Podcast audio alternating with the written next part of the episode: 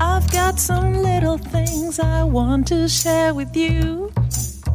It's not an option, so you'll have to hear my point of view. I'm not proud of it. Olá e bem-vindos ao Falar Criativo. O meu nome é Rui Branco e este é o podcast sobre criatividade e as pessoas transformam as ideias em alto valor. A convidada desta semana é esta senhora que está a cantar, é a Marta Ogum. Um, eu cheguei até à Marta uh, através do Filipe Ferreira, porque o Filipe, quando partilhou o episódio dele no Facebook, a Marta comentou e eu, nem é tarde nem é cedo, vou já convidá-la. Ela disse que sim, combinámos e num corredor do CCB arranjámos maneira de fazer a entrevista. Eh, Há algum ruído que se percebe de- das pessoas a passarem, mas eh, dá perfeitamente para perceber o conteúdo da entrevista que é bastante interessante. Até já. That's why I'm here to tell you the things I hate about you. Drive me mad. Olá Marta. Olá. Obrigado por esta oportunidade. A minha primeira pergunta era eh, se na tua infância a criatividade estava presente, se havia artistas na família, eh, hábitos culturais, eh, familiares engenhocas, alguma coisa desse género. Ah, sim, ah, a minha avó e bisavó pintavam, o meu pai é arquiteto, também é uma forma de arte, e tocava piano, apesar de ter, disso ter sido uma coisa que chegou a tocar piano e depois deixou por, teve- deixou de- por razões de ordem física, acho que teve um acidente, ficou com o braço um bocadinho magoado e depois não, não tocou mais. Mas isso foi uma coisa que ele me disse há relativamente pouco tempo, já muito depois de eu cantar profissionalmente. Ah, e eu própria fiz o meu percurso inicial de escola e vá lá académica até determinada altura, até a adolescência, a pensar que ia pintar, que ia fazer belas artes e que era o meu caminho na- natural, seria explorar esse lado. Sempre desenhei, tive aulas de pintura, mas depois a vida trocou umas voltas e, e acabei por vir, vir parar à música bastante mais tarde. Eh, Mas eh, houve inseguranças nessas escolhas, por exemplo? Quer dizer, imagina a pessoa ter que escolher só aos. Já não me lembro se é aos 14 É, anos que a pessoa tem que escolher uma área. Eu fui para arte e design no nono ano. Eu por acaso sabia que era para ali que queria ir naquela altura, mas era cedíssimo, quer dizer, não fazia ideia e depois acabei a por. tua vida aos 14 anos, não é? Não, na altura o que é que aconteceu? Eu segui essa área e depois mais quando, quando depois foi preciso eh, escolher a- o caminho eh, em relação à, à formação superior à universidade, eu acabei por escolher um curso de línguas e literaturas modernas porque era aquilo que me apetecia mais fazer, porque eu gostava muito de ler e, e na altura senti que poderia continuar a pintar e a desenhar eh, fora da, da escola, o que, o que foi um erro, foi um disparate mas pre- prendeu sobretudo com o facto de eu na altura não estar muito preparada para continuar a, a pintar e fazer coisas, não estava para ali virada. Na adolescência aquilo passou ali os 15 anos e eu entrei naquela fase de mais, mais dispersa e de não saber muito bem o que é que queria fazer e portanto interrompi na altura as aulas de pintura, deixei de pintar e até hoje.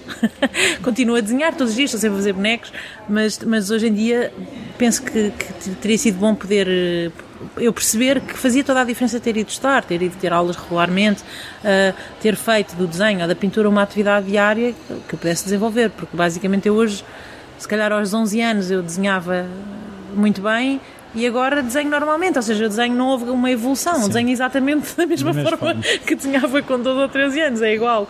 E, e isso é pena, mas pronto, acho que se calhar eu sempre soube que ia fazer qualquer coisa, sempre me realizei muito na- num a criar, fosse na altura era, era o desenho e a pintura, mas que isso fazia falta, que eu senti sempre que isso teria que fazer parte meu, da minha vida.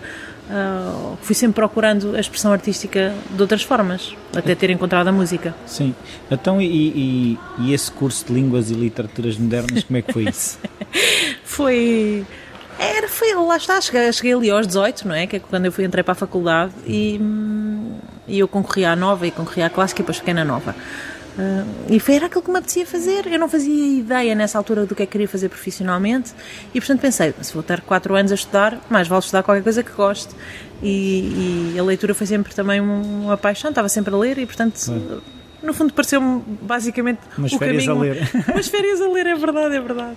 E, e eu gostei imenso de fazer o curso, mas eu não fazia, na altura, não fazia intenções de nem de dar aulas, nem. não fazia ideia. Basicamente foi isso. Mas já tinhas ligação à música nessa altura? Eu comecei nessa altura, fui à procura, queria cantar, cantava aquelas coisas, cantava informalmente em casa.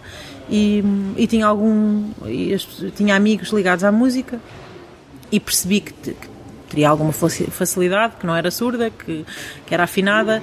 E, e, era uma coisa que me dava imenso prazer. E depois conheci, encontrei uma amiga da escola primária que, que, era professora de música, que estava a estudar e que me sugeriu que eu entrasse para um coro uh, amador. E eu fui, era um coro amador, portanto cheguei lá, cantei, cantei uma escala e reconheci umas notas e, e fiquei, que é o Lisboa Cantat, que hoje em dia é um coro sinfónico até. E, e foi a minha experiência, a primeira experiência uh, se quiseres, de musical de uma forma mais estruturada. Ou seja, eu comecei a, ter ensaios duas vezes por semana, a cantar com outras vozes. Uh, foi a minha melhor aprendizagem de treino auditivo. Habituei-me a ouvir as vozes todas, a, a afinar, tive, passei a ter alguma preparação focal, porque nós fazíamos aquecimento, portanto foi a minha primeira abordagem mais estruturada à voz, foi, foi, foi nesse, nesses anos que estive no coro e foi uma experiência super importante. Mas quando tu acabaste o curso, por exemplo, uh, não houve aquela pressão de agora vais trabalhar? E fui. E, e foste fazer o quê? fui dar aulas de inglês, fui dar formação de inglês uh, a motoristas da Barraqueiro. e, e, e, era uma coisa que te gostava ou encaravas aquilo como pronto, é, ah, e o primeiro parte? ano eh, eh, repara, portanto eu já está, eu comecei a cantar sem qualquer perspectiva de profissional, viver de viver da música ou nada, comecei a cantar por prazer e tive 5 anos nesse, nesse coro. Portanto, eu entrei para o coro mais ou menos na, na, na mesma altura em que entrei para a faculdade e por isso, quando acabei a faculdade, tinha que ir fazer qualquer coisa. Precisava de dinheiro, tinha uma renda para pagar, tinha que ir trabalhar. Ainda pus a hipótese de continuar a, a estudar e fazer um mestrado. Ainda me inscrevi num mestrado. E depois, basicamente, não, não estava muito para ali virada. E aquilo parecia-me. O meio académico, na altura, parecia-me de facto uma coisa muito desligada da vida real. Às vezes ainda me parece. Uh, e, e a perspectiva de continuar.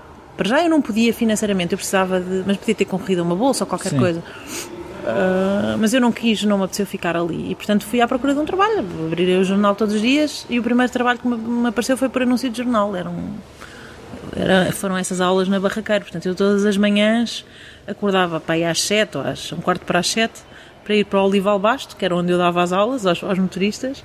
Isto durou uns meses e em simultâneo estava a fazer um curso de formação de formadores. Portanto, este primeiro, esta primeira abordagem ao trabalho foi um bocadinho deprimente pois. porque era uma violência. tudo aquilo era.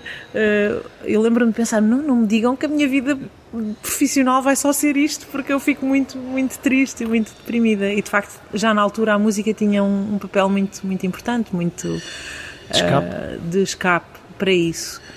Mas basicamente eram as minhas circunstâncias, eu tinha que viver com elas e eu aprendi imenso. Todas essas, todas essas experiências me trouxeram uh, coisas uh, sobre as minhas limitações, sobre as minhas uh, melhores ou piores capacidades em alguns domínios. E, e, por isso comecei por aí. Depois ainda dei aulas na Casa Pia também, fui substituir uma professora na Casa Pia.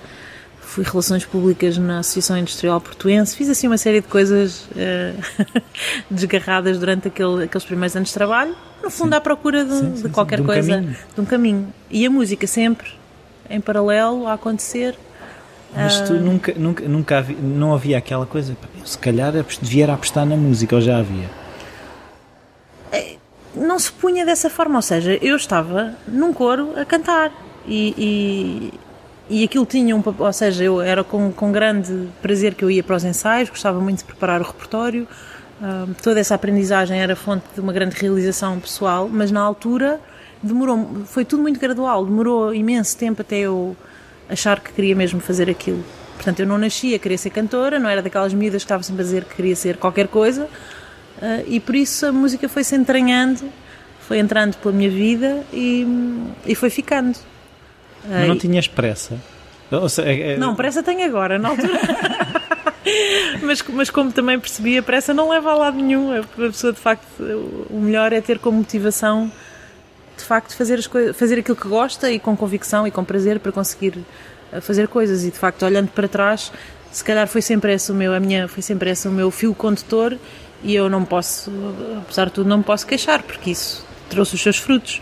Agora lentamente foi um processo muito gradual esse envolvimento com a música de passar da experiência coral depois para a experiência com o jazz que uma coisa levou à outra, porque eu tinha amigos uh, que estavam a cantar, que, que, estavam a aprender música que estavam também no coro no, no Lisboa Cantat e que, e que, alguns tinham amigos na escola de jazz do Hot Club e, e um dia nós marcámos, houve a hipótese de fazer um concerto informal de verão, aquela coisa ao pé da piscina com os amigos, com uma série de músicos, músicos de jazz que estavam a estudar, eu e mais duas cantoras que vinham do clássico e fizemos um concerto horrendo, embaraçoso, em que eu tive o tempo todo a olhar para o chão, a cantar e a olhar, entre, encontrei ali um, um, ponto entre o público e o fim do palco, onde olhava, ninguém. que não era ninguém, e a transpirar e a sofrer, mas ao mesmo tempo eu gostei imenso de, de, da experiência de preparação disso, de preparação do repertório, e aí fizemos temas do cancioneiro norte-americano, fizemos canções do jazz, e eu gostei imenso de, de preparar isso, e aí sim Uh, como aquilo foram alguns, apesar de ser um, um, concerto perfeitamente amador, envolveu algumas semanas de preparação e um trabalho mais intenso. Essa coisa de fazer música com os outros, de repente, uh, com outros instrumentos, não, é? não eram só, já só as vozes, era combinar uma série de coisas. E eu, de repente, aquilo bateu-me. Fiquei, mas eu quero fazer isto mais, eu quero fazer isto todos os dias. Como é que eu faço para fazer isto todos os dias? Então, isso é quase uma epifania. Eu não, eu não chamaria epifania porque, no fundo, isto já vinha num seguimento de, de um envolvimento grande com, com, com a música, com... Mas eu querer fazer isso todos os dias, se calhar, só naquele momento é que Sim, tu... eu acho que a seguir àquele concerto em que eu, de facto, sofri horrores, mas eu lembro-me de chegar ao fim do concerto e pensar assim, que horror, eu, custou, isto custou-me imenso. Quer custou sofrer mais, é? Quero sofrer mais, exatamente. Mas eu quero mais, eu quero, quero aprender mais, quero que raio que é isto do jazz, que é isto, onde é que vem estas. Eram coisas que eu já conhecia, não é? As canções, para mim até essa parte foi relativamente fácil. Mas depois, através de outros temas, porque não eram só canções, e, e, e havia, e tocámos blues e tocámos outras músicas, e eu percebi que havia ali toda uma, uma linguagem que eu podia explorar. E tinha um amigo que tenho ainda hoje, um guitarrista, que então me ajudou, e eu inscrevi-me num workshop na, na casa de Mateus fazia na altura uns workshops de, de jazz e de música clássica e sem saber ler nem escrever, literalmente, preparei quatro ou cinco temas que esse meu amigo guitarrista me ajudou a preparar. Lembro-me que algumas coisas me, que me custaram imenso a aprender, porque ritmicamente, porque aquilo era tudo, algumas coisas eram novas, para além do, das canções havia outras coisas que eram, que eram novas e, portanto, eu aprendi aquilo e fui um bocado sem saber o que é que ia encontrar, um bocadinho a achar que de certeza que iria muito aquém das pessoas que, que dos outros que já lá dos estavam. outros que já lá estavam, não é? Já que eu não tinha formação nenhuma a não ser a prática. E, e gostei imenso, mais uma vez, de, de, da experiência. Tive imensa sorte, era o, o Bernardo Sassetti que acompanhava as cantoras, portanto era um acompanhante de luz. Claro. Uh, e era uma professora, uma Norma Winson, que é uma cantora incrível, inglesa, e, e que nos pôs a fazer imensas coisas que eu desconhecia, não é? Experimentar improvisar, uh, enfim, foi todo um universo que se abriu ali. E, e eu senti-me, apesar de tudo, apesar daquilo de eu ser, de ser tudo muito incipiente uh, para mim, mas eu senti-me muito confortável e, e, e senti-me acarinhada e, portanto, continuei, no fundo, pensei assim, ok, fiz isto, quero fazer mais. E, portanto, o meu percurso na música foi sempre assim um bocadinho mais, quero cantar mais, quero cantar melhor, quero aprender mais e, e tem sido esse o o fito e, e, e, o objetivo em si, fazer mais e melhor, se quiseres. Mas, é assim, uma coisa que eu queria perguntar é, hum, é que normalmente quando, quando não há essa, uma coisa muito quase... Eh, Epifânica? não, muito formal. Sim. Eh, por vezes gera aquele sentimento quase de eu se calhar sou uma fraude, tipo andei aqui a, a tentar ser cantora sem ter essa formação. Nunca houve esse tipo ah, de... Ah, claro, claro. Uh, claro que sim. Uh, aliás, porque eu já tinha eu já tinha essa experiência do outro ponto de vista, não é? Eu, ou seja, demorei, foi mais algum tempo até perceber que, que tinha que ir para a escola, não é? Que tinha que ir estudar. Tinhas que criar as bases, não é? Sim, tinha que ir aprender mais de perto com outros músicos, tinha que ir, porque depois fui procurando essa aprendizagem com professores, não é? Na altura, com o tempo que tinha e com os recursos que tinha, fui, fui tendo aulas, comecei a procurar ter aulas privadas com professores na área do jazz. Uh, e foram esses, eh, com a Paula Oliveira, que é um, uma colega minha que, que eu, quem eu gosto muito e que foi super importante também nesse percurso, porque eu lembro-me dela me dizer às tantas, ela que é uma entusiasta de, não só de, do canto, mas também do ensino, porque ela de facto vestia muito, vestia e veste, é, é uma pessoa que se entusiasma com os alunos, porque tem muito prazer em cantar e portanto gosta de, passa esse, esse entusiasmo. E ela, ao fim de duas ou três aulas, disse-me: Mas tu tens aqui para a escola porque eu não te consigo dar tudo aquilo que tu precisas aqui, tens que ir aprender solfejo, tens que ir aprender harmonia, tens que ir aprender, tens que, tens ter aulas, tens que, tens que ir para a escola. Eu posso te dar aquilo que eu estou aqui é limitado, portanto acho que devias ir procurar o ensino de uma forma mais estruturada. E por isso uh, eu precisei de alguns anos para chegar a essa conclusão. E portanto, ali por 99, 2000, entrei para a escola do Hot Club, fui fazer uma.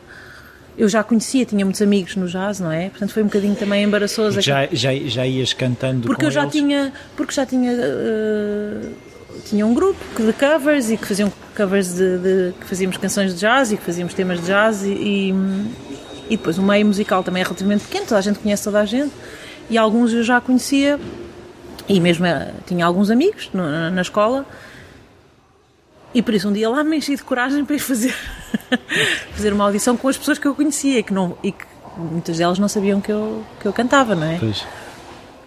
E pronto, lá fiz um, a, tremer que nem varas verdes.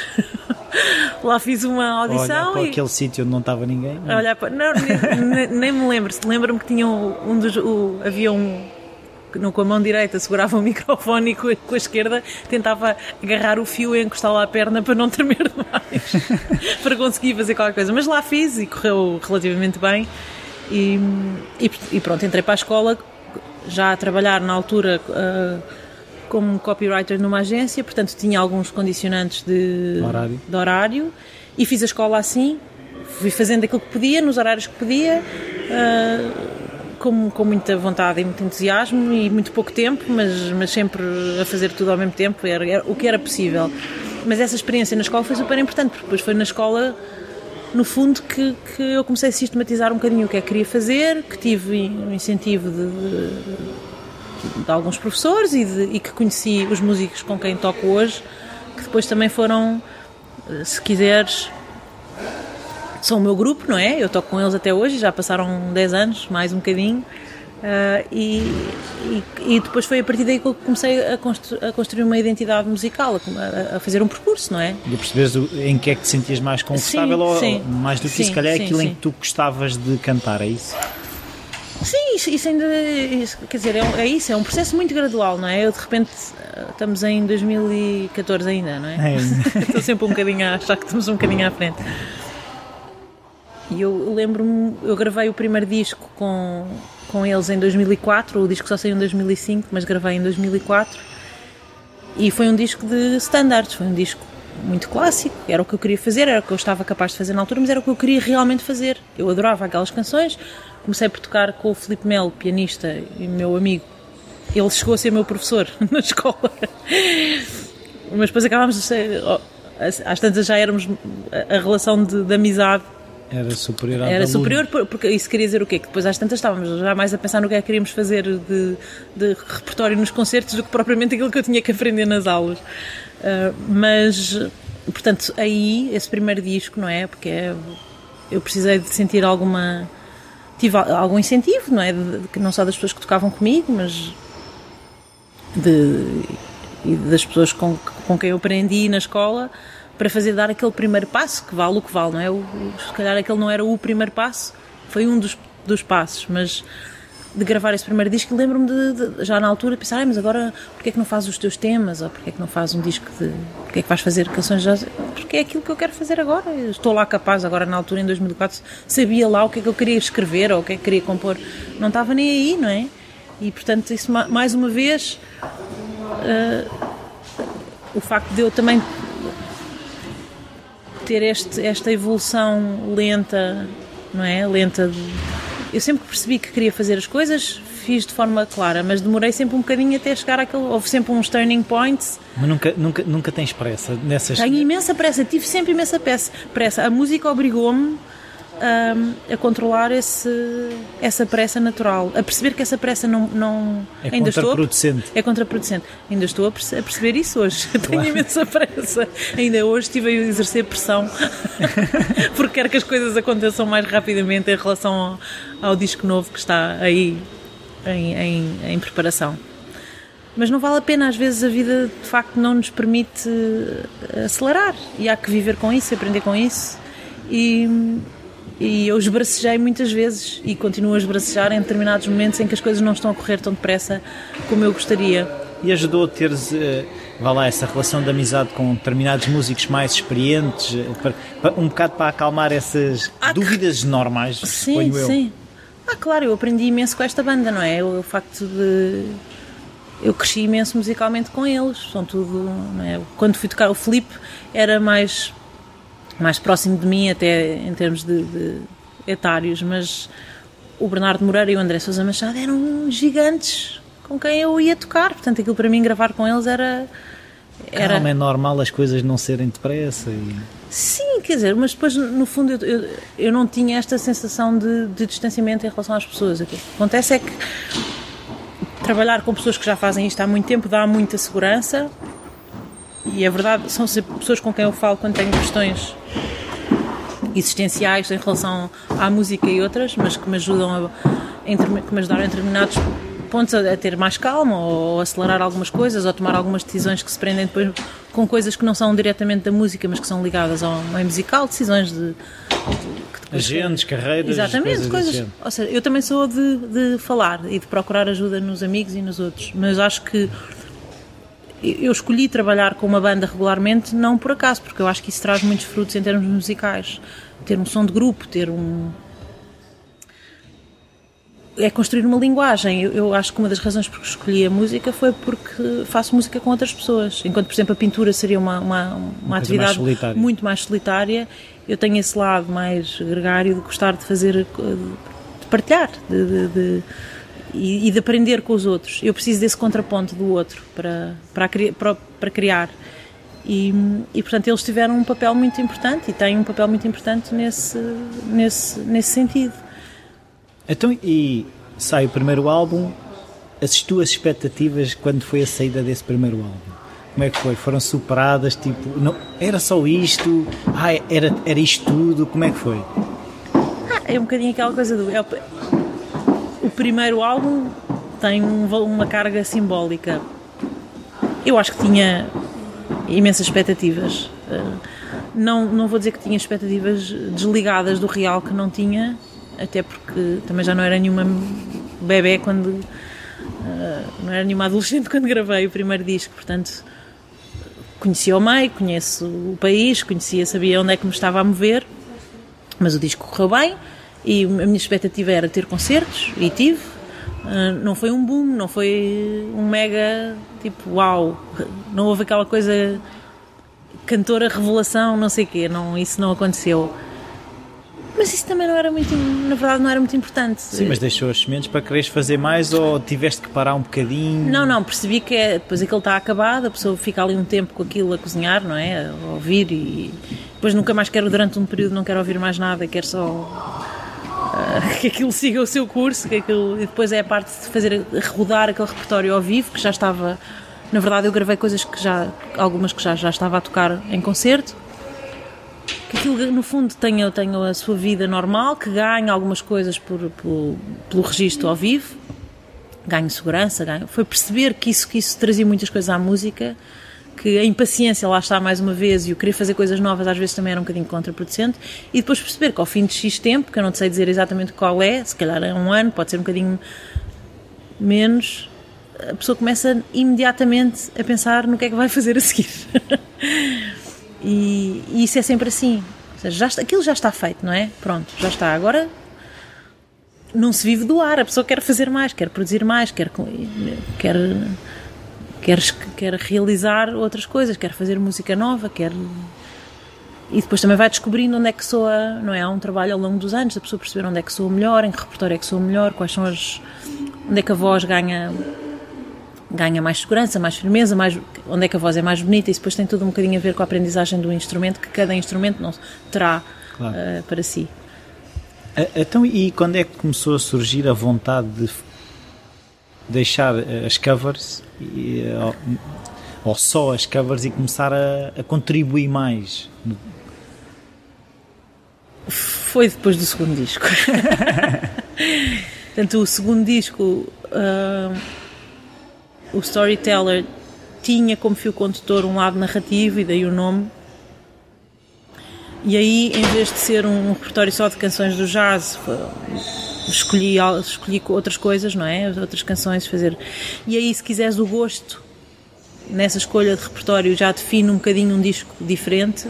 O próprio trabalho de arranjos e, eh, e direção musical do Felipe Melo, aí também teve também esse segundo disco é, se quiseres, é uma, é uma linguagem um bocadinho mais moderna, estilisticamente. Uh, e, e o facto de eu começar a perceber que, que andava ali no território de. quer dizer, não só das canções, que eu acabei por, por ir muito por aí, mas o facto de, de haver algumas coisas que me atraíam, esse lado mais narrativo, fez-me começar a pensar em escrever as minhas próprias letras. E algumas coisas, eu já tinha, já tinha algumas coisas na gaveta que não tinham nenhuma música em mente, mas tinha-as escrito. E depois, a partir desse segundo disco, uh, comecei a ir olhar para as coisas que já tinha escrito, a escrever novas e, e de facto surgiu muito naturalmente, lá está, essa vontade de fazer repertório original. Também penso que o Felipe nessa altura também pela primeira vez estava para aí virado. Eu te, também falei com outros, com outros músicos, uh, eu nomeadamente com, com, o Bernardo Sassetti que escreveu um tema para, depois para o terceiro disco, para o A Different Time. E portanto eu andava um bocadinho à procura de alguma. De, de, tinha, tinha letras, comecei a escrever, não é? Tinha letras e depois queria que alguém musicasse aquelas letras. E acabou por acontecer aquilo que, era mais natural, que foi o, o, o Felipe, com quem eu trabalhava muito regularmente, arranjar disponibilidade mental e, e, de, e, física para nos juntarmos e começarmos a compor em conjunto. E, portanto, o terceiro disco, A Different Time, é, é disso o resultado. No fundo, são uma série de canções, algumas escritas a partir de letras que eu já tinha, outras nascendo em simultâneo letra e música desse trabalho que eu fiz com ele muito regularmente. E outras coisas que até foi ele que fez, fez a música e eu encaixei uma letra nessa música. E foi um processo muito longo, e sofrido de alguma forma, porque era, era essa estreia, não é? Nesse processo. Com, aí sim, se quiseres, o facto da pessoa estar, estar a interpretar as suas próprias coisas, estar a escrever, estar a, tem uma carga de. Mais exposição também. De maior exposição. Não lhe vou chamar responsabilidade, porque responsabilidade tens em tudo, não é? Aquilo que fazes é fazer, fazer Sim, o melhor mas se calhar possível. Senti, sentiste um bocado mais despida à frente das pessoas, não sei. Sim, mas por um lado também me ajudou o facto de eu ser capaz de, quer dizer, de repente estar a fazer uma coisa que, que, que era minha. a criticar a letra que era tu, ou, não é? Se, se houvesse essa sim. crítica, não é? Se sim, calhar é por aí. Por um não? lado, sim, pode parecer um risco maior, mas por outro lado também é uma maior segurança porque a pessoa faz as suas coisas de forma diferente. De alguma forma, é uma coisa que, tu, que só tu é que tens. Uh, ninguém as poderá fazer melhor do que tu, porque são tuas. Sim. E isto, eu estou a dizer sim, isto, sim. eu não acredito completamente naquilo que estou a dizer. Mas é verdade, são tuas, portanto, vais fazer a forma Já como... estão feitas à tua medida. Sim. Ou deveriam, não é? Ou, ou, tu tens todo o espaço para procurar para que aquilo soa único, não é? E a, na procura de uma linguagem musical, de uma identidade, mais do que uma linguagem, de uma identidade musical, isso acaba por ser acabou por ser um passo quase foi necessário, natural, mas eu acabei por perceber que, que, isso, que isso ia acontecer, que eu queria que isso acontecesse. Os cantores não precisam todos cantar, há imensos cantores que têm quem escreva para eles e está tudo bem, está tudo sim. ótimo. Emprestam o seu cunho pessoal na forma como, ou seja, podem, tem, uma pessoa tem a sua forma única de interpretar, mas a minha, como, como cantora, ajudou-me a fazer depois as, as minhas próprias coisas, deu-me uma segurança diferente. Uh, porque gostasse ou não, era meu. Sim. E portanto eu estava a fazer ali as minhas coisas uh, e aí não era comparável também a nada. Podia ser bom ou podia ser mau, mas não era para comparar com, com coisa nenhuma. Era um... E consegues de alguma forma levar-nos a esse momento de escreveres a tua primeira música? A, tua primeira música quer dizer, a tua primeira letra. Como é que foi? Sentaste, já vinha aquilo, já andava a matutar? Como, Como é te disse, foram três, houve, houve, três realidades diferentes. Foi ir buscar coisas que eu tinha escrito há mais mas tempo. Essas primeiras coisas que tu escreveste, como é que foi isso? Isso já foi as primeiras primeiras tinha sido há muito tempo num processo qualquer de catarse emocional para de, de, arrumar coisas que tinha mas na já cabeça sonhavas que aquilo podia dar uma já ah. já mas eu não tinha uma música na cabeça já escrevi a pensar que gostaria que um dia aquilo fosse música mas não, na aquilo, altura estava ainda já era muito uma letra é isso já era uma letra, nem sempre metricamente e, uh, pensado como tal, mas eu gostaria que fosse uma letra. E depois convencer o Felipe a musicar essas, algumas ele dizia, mas isso, isso, como é que eu vou fazer isso? E fez. Magia. e fez. E eu gosto muito delas. Uh, no A Different Time estava a ver, por exemplo, o Simple Sample, que é uma música desse, deste, deste último disco, que eu gosto muito. É um desses casos, é um, que eu já tinha a letra e fizemos a música depois. Mas depois, se quiseres, o que foi mais novo foi esse processo de estarmos ao mesmo tempo a, a criar a letra e a música, dele ter uma ideia no piano e de repente aquilo me dar uma ideia de, de conversa, do da, da história que eu queria contar ali. E se calhar é difícil a pessoa dizer o que é que eu gosto mais, mas algumas das canções mais bem conseguidas do A Different Time eu acho que são, são essas, são as em que, em que nasceu ao mesmo tempo a música e a letra. É mais simbiótica, é isso? Sim, será talvez mais simbiótico, sim. Uh, mas sentes que uh, tem, uh, tem menos de ti? Uh, não, não, não, não. Tem não. mais? Não tem mais. É diferente, é um processo diferente. Mas. E são coisas demoradas, ou seja, esse processo é demorado ou vocês. É muito irregular. Podes fazer uma canção de repente e depois podes andar três semanas com a mesma canção e não conseguires descalçar aquela bota. E pões pressão sobre o número de canções? Ou como, é que, como é que é esse processo de escrita?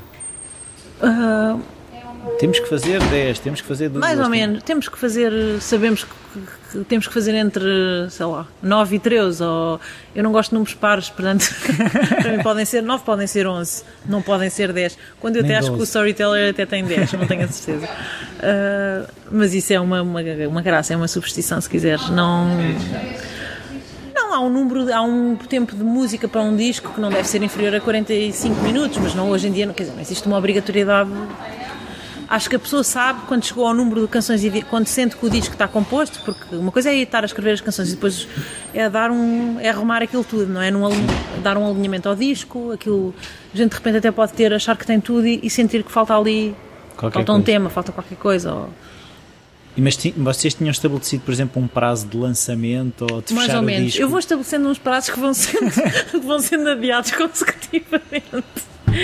Sim, havia, no primeiro disco não havia prazo, era, quer dizer, a partir do momento em que está pronto, já sabemos que vamos fazer estes temas, estão ensaiados, já têm os arranjos feitos, pronto, foi marcar uma, uma data. Depois, eh, no caso do, deste último, dos originais, do primeiro disco de originais, eu tinha alguma pressão.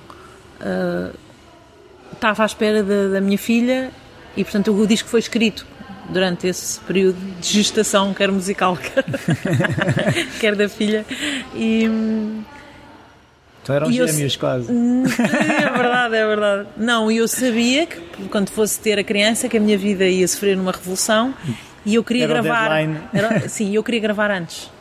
E portanto eu marquei um prazo de gravação antes. As coisas, na verdade, não estavam completamente uh, prontas, portanto houve muita pressão e depois, e depois uh, tive que o adiar porque hum, fiquei doente, apanhei uma gripe ou uma coisa qualquer, fiquei absolutamente afónica, fui para estúdio e não saía um som, fiquei tristíssima e como se a vida fosse acabar.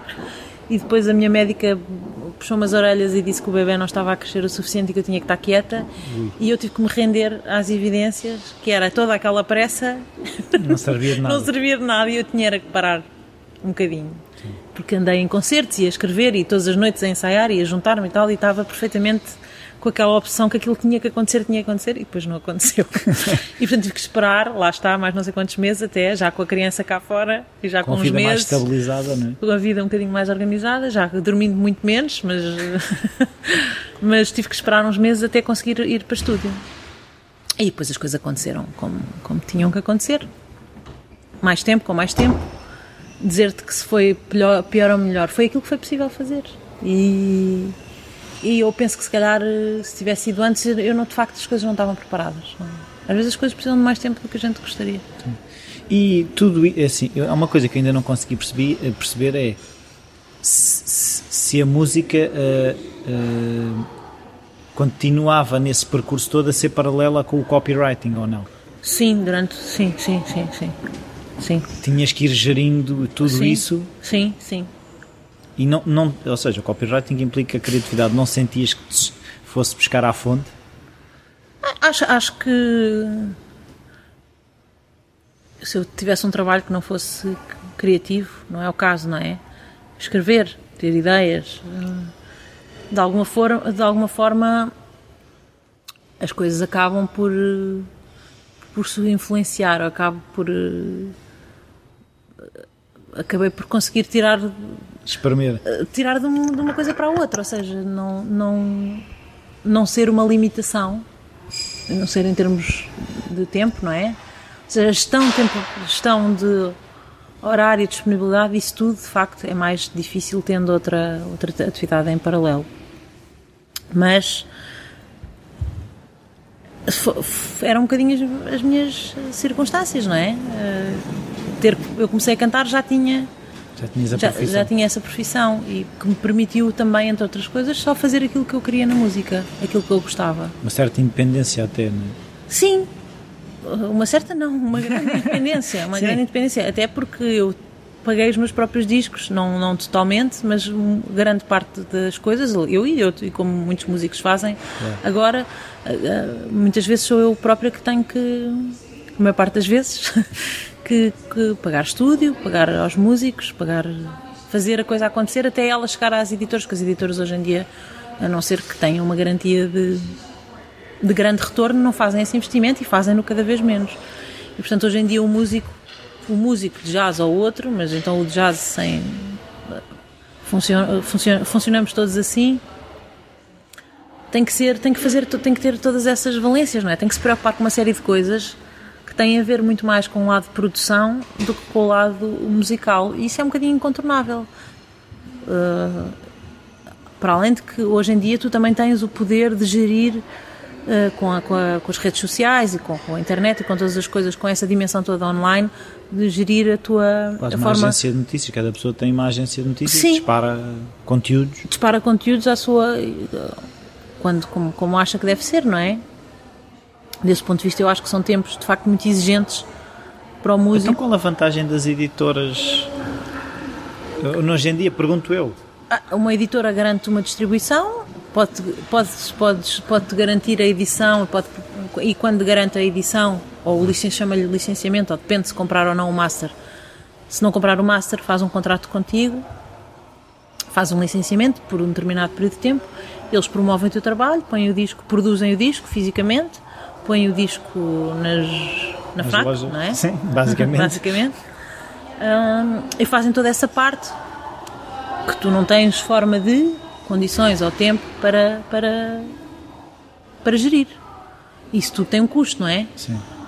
E em troca, tu pagas, eles ficam com uma percentagem e hoje em dia ficam muitas vezes com uma percentagem até dos teus direitos de autor. Por vezes há contratos que implicam cedência Cedência. de alguns direitos, sim. Portanto, é todo um mundo de. Então e os iTunes eh, já, ou seja, já são uma boa fonte de rendimento, ainda é psicológico. Ah, depende daquilo do artista que tu fores e do, do- da quantidade de ouvintes que moveres. O- este- não tens um retorno, quer dizer, eu, por exemplo, o retorno que tenho é pequeno. Não- acho que hoje em dia o maior retorno que tu tens financeiro do teu dos trabalho é dos concertos. E é fácil ter concertos de jazz em Portugal? Fácil. Fácil, Há um circuito de, quer dizer, tu tens um país to- todo com uma rede de auditórios brutal, não é? com boas salas e. Mas agora tens menos dinheiro, não é? E portanto, hoje em dia os mu- nó- tens, tens menos trabalho, tens menos trabalho, tens que ir. Os músicos se calhar fazem mais concertos, ganhando mais, aumentaram os que estão a trabalhar, não é? Aumentaram o número de concertos, mas ganham muito menos do que ganhavam há 5 anos atrás. Por concerto, é isso? Sim. Tiveram que. Se calhar. O modelo de negócio mudou, foi isso? Acho que está tudo numa, numa lógica de sobrevivência, não é? A não ser algumas pessoas que têm de facto muito bom trabalho e trabalho fora de Portugal. Ah, mas os músicos que me são mais próximos e na área do jazz, repara que uma cantora também tem algumas limitações, que é ah, tem o seu próprio projeto, pode cantar noutros projetos, mas não é como um contrabaixista ou um guitarrista que de repente toca em 10, não é? E portanto tem trabalho desses 10 concertos. É, é sideman neste grupo, naquele, naquele, naquele, naquele. Isso, tudo isso dá um bolo. E portanto, se calhar tens imensa gente a fazer que não se pode dar ao luxo de escolher. eh, olha, hoje não me apetece. eh, de repente tens um, um gig de bar todas as semanas. Tens que fazer aquele dia, não é? E mais três ou quatro para conseguires fazer o mesmo dinheiro que fazias há, há cinco anos atrás.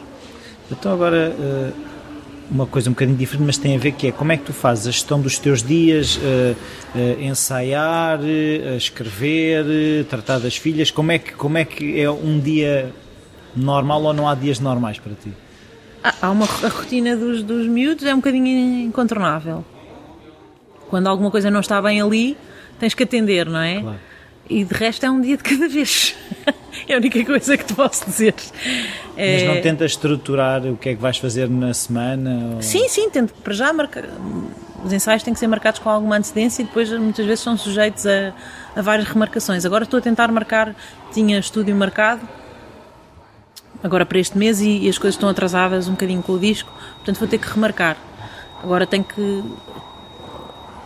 Estamos a, preparar com o Filipe o disco novo, as canções novas, os arranjos das canções novas. Estou à espera, estou um bocadinho dependente do trabalho dele, estou a tentar marcar ensaios com o quinteto para podermos preparar a base das coisas e depois, como o disco vai ter arranjos ah, para cordas e para sobres, vou ter que conseguir não só gerir os ensaios com, com esse pessoal extra, se quiseres, como tentar ter que estruturar a gravação para conseguir fazer tudo.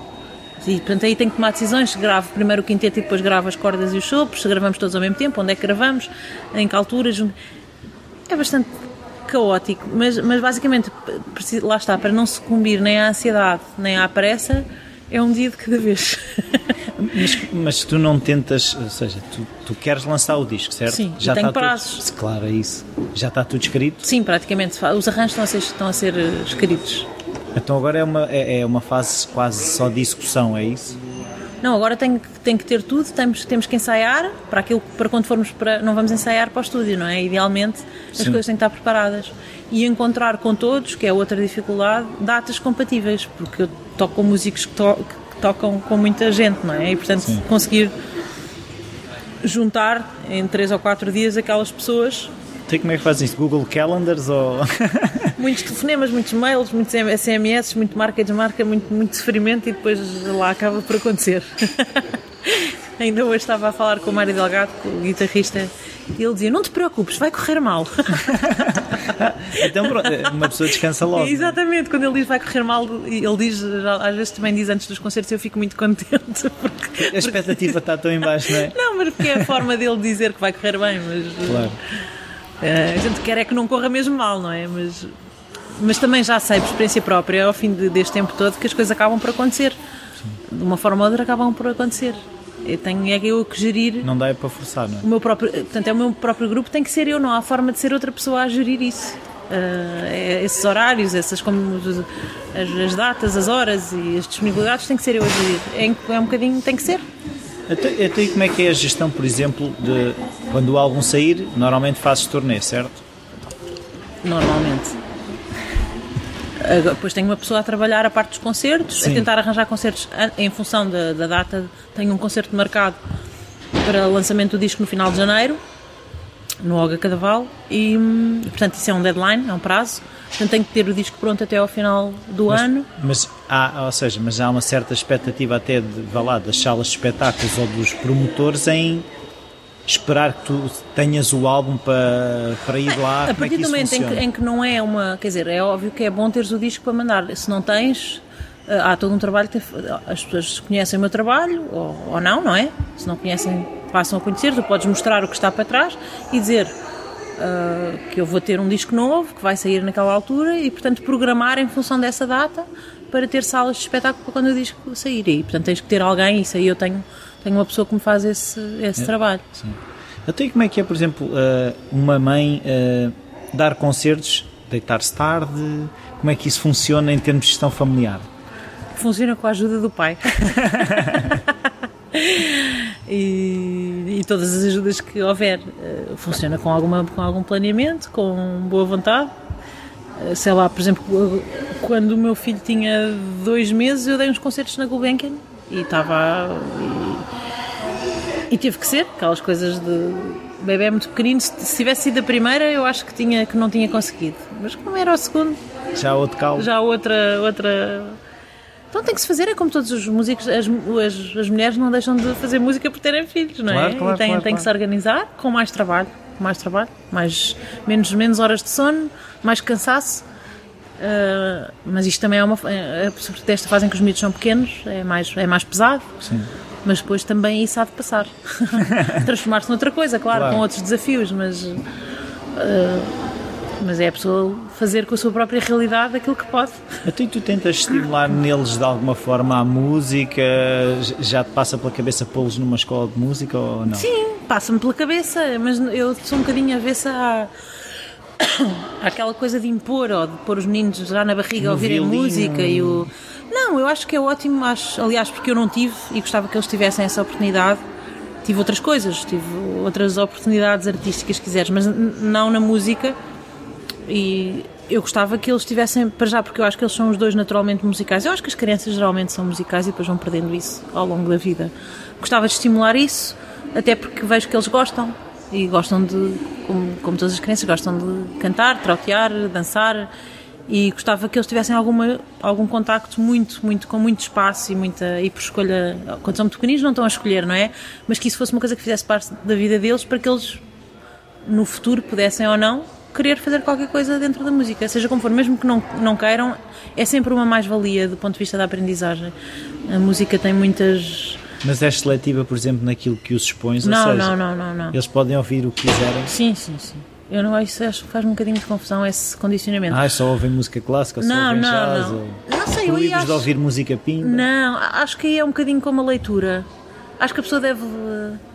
Quer dizer, adequado para a idade, no no caso Claro. da leitura, não é? Mas mesmo isso, acho que ter, ter exposição e contacto com muitas coisas permite construir um gosto. É claro que tu podes adequar, não é? Não, não lhes vou. E, e eles serão sempre um bocadinho condicionados por aquilo que eu gosto de ouvir, não é? Ou serão sempre como eu em casa ouvia os discos dos meus pais e a música que os meus pais gostavam de ouvir. Sim, mas depois ouvem na escola o ICO tipo Mas e tu não podes fazer é, nada. Não, não, mas eu nem quero fazer nada, eu não quero condicionar isso. Eu acho que os miúdos têm a sua. As suas, as suas, as suas, o, seu, o seu gosto e a sua, são pessoas, não é? Mesmo pessoa, que sejam pessoas pequeninas e, portanto, vão construir eles o seu, o seu processo de seleção e, e de gosto. E eu não gosto muito de interferir. Gostaria de interferir o menos possível. Menos possível. Eu acho que se pode interferir cirurgicamente. Se isso for pedido, muitas vezes, quando eles são um bocadinho mais crescidos, se for pedido. Agora, dizer-lhes o que é que eles devem ouvir, ou. Não, acho que é expô-los a muita coisa, dar-lhes muita coisa a ouvir, ouvirem muita coisa, muita coisa boa, de preferência, não é? Eu vou escolher coisas que gosto, agora não vou querer que eles não ouçam determinado tipo de coisa. Não, ouçam lá o que quiserem, depois ah, façam o que quiserem. Então, e, eh, é, é daquelas coisas. Se um deles decidisse seguir a música, era uma coisa que. Ou seja, no fundo é se tu achas que a vida de música é difícil ou não, e, e se, desta, e se querias que um filho passasse por isso ou não. Ah, eu acho que basicamente acho que é um luxo, quer dizer, é mesmo uma coisa, um privilégio a pessoa poder fazer aquilo que gosta. E, e os meus pais deram-me isso, deram-me essa hipótese, não é? Deram, nunca me condicionaram, vai para aqui, vai para ali, escolhe isto, isto é melhor. E também Tens tive um a sorte. futuro não sei quê. Sim, mas também, não é?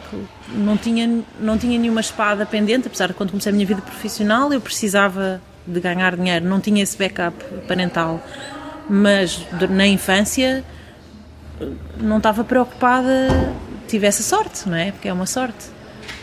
Não tinha pais que tivessem dificuldades, que não passei fome, não tive acesso à educação, tive acesso a uma série de coisas que me permitiram ter essa escolha, não é? A escolha de fazer aquilo que, que gosto e de ter essa, essa confiança.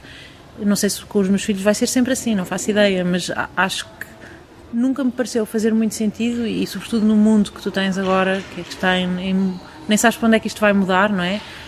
Que sentido é que faz estar a condicionar uma escolha profissional em função de uma suposta saída Uma segurança, uma é? segurança no trabalho, isso não existe. Isso, isso nunca.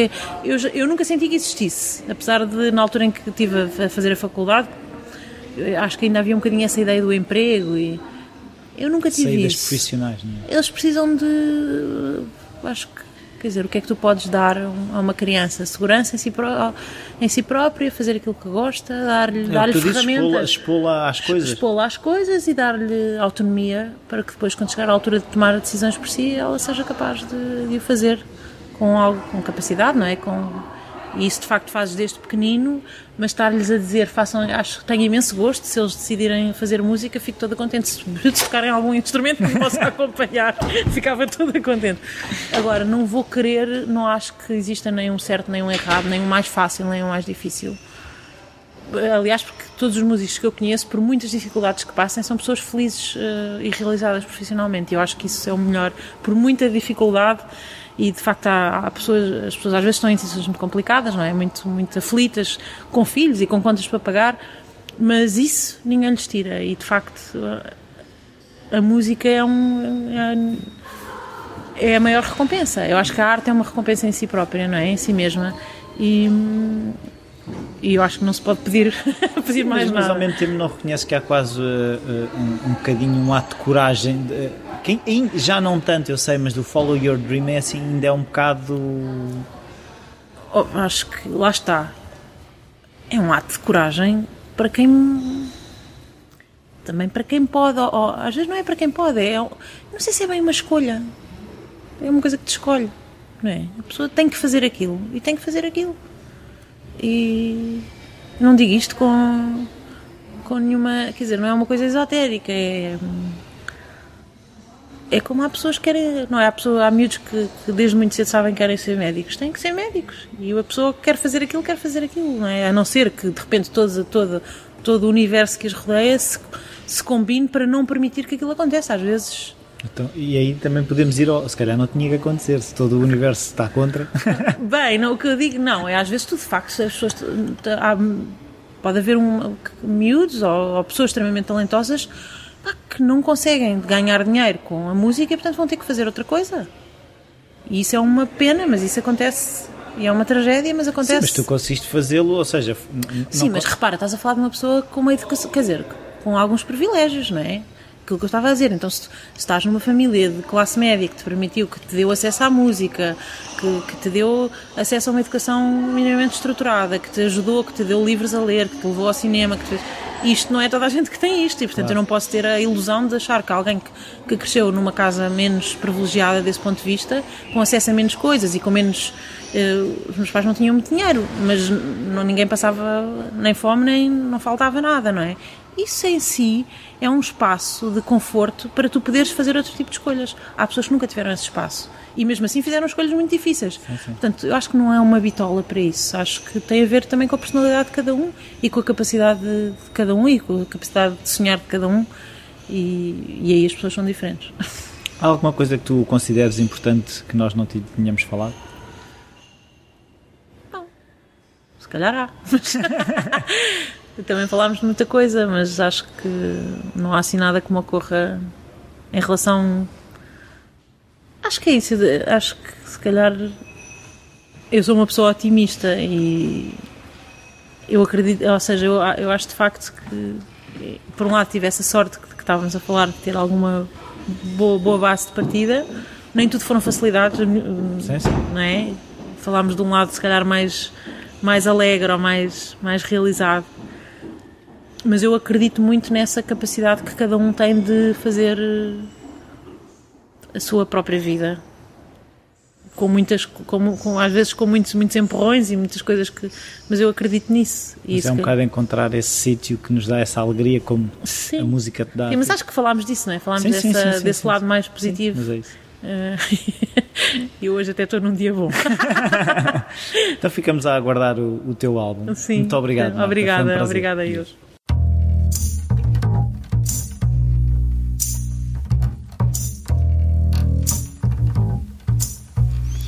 Bem-vindos de volta. Uh, este contrabaixo uh, a dar o ritmo. Uh, eu acho que até eu próprio estou com um tom mais, mais baixo. Estou mais. a música influencia, por acaso já reparei isso, mas isso não, agora não interessa muito. Eu, eu, devia estar aqui. Há pessoas que dizem, já vai chegar ao episódio 50, grande festa. É uma festa realmente chegar ao episódio 50 eu estabeleci para mim mesmo tinha que fazer um ano de falar criativo pelo menos. Uh, outro dia, em conversa com uma futura convidada, uh, sinto que vou, vou continuar para além do ano uh, de falar criativo. Tem sido uma experiência que eu tenho gostado e quero continuar. Se calhar irão haver algumas alterações, mas eu vou guardar isso para o episódio em que, em que fizer um ano de falar criativo, quando fizer 52 semanas de publicar episódios. Que em princípio não será o episódio 52, uma vez que eu publiquei dois episódios no mesmo dia, uh, por isso será o episódio 53 ou 54 nesse ano de falar criativo vou refletir um bocadinho o que é que foi e o que é que não foi. Um, mas agora gostaria de pedir uh, as vossas avaliações e as vossas críticas no iTunes, que ajudam bastante. Uh, para, para chegar a mais pessoas, não me ajudam financeiramente, que eu não, não estou a ganhar dinheiro nenhum com isto. Não que me importasse, não, mas não é isso o principal. Um, partilhem para chegar a mais pessoas. Se, se acham que isto aqui é uma coisa interessante, partilhem, seja Facebook, Twitter, boca a boca, por e-mail, o que quiserem. Um, e eu estou mesmo a gostar desta música. Acho que vou falar com a Marta se ela se importa que isto agora durante uns tempos seja a música, o genérico do Falar Criativo. Uh, vou ver. Uh, Deem-me a vossa opinião se querem manter outra música ou esta. O e-mail rui.falacreativo.com está sempre disponível. Uh, para o que vocês quiserem, sugestões de convidados, uh, alguma coisa que, que vocês achem que pode ser melhorada, estou aberto às vossas sugestões. Então, esta semana é tudo. Vou-vos deixar com uma coisa mais interessante que é o resto da música. por isso, até para a semana.